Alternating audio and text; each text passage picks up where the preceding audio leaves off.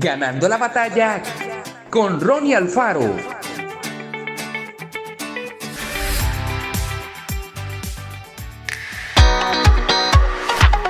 Después de que tribus Aucas asesinaran a Jim Elliot y otros cuatro misioneros en 1956, nadie esperaba lo que sucedió después.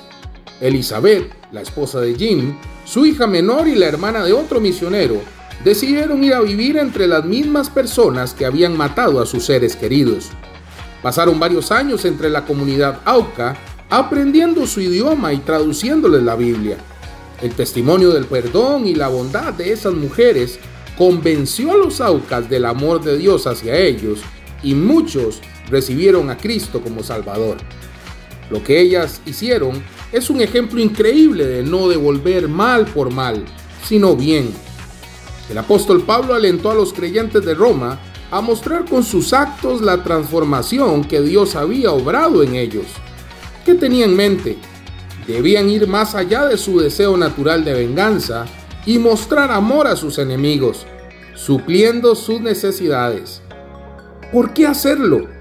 Pablo cita un proverbio del Antiguo Testamento, si el que te aborrece tuviere hambre, dale de comer, y si tuviere sed, dale de beber agua.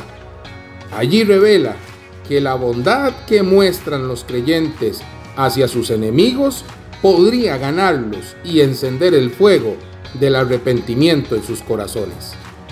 Padre, aunque es difícil, ayúdame a amar a mis enemigos y utilízame para guiarlos a ti.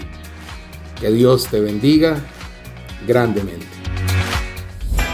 Esto fue Ganando la batalla con Ronnie Alfaro. Y recuerda, síguenos en Spotify y en nuestras redes sociales para ver más.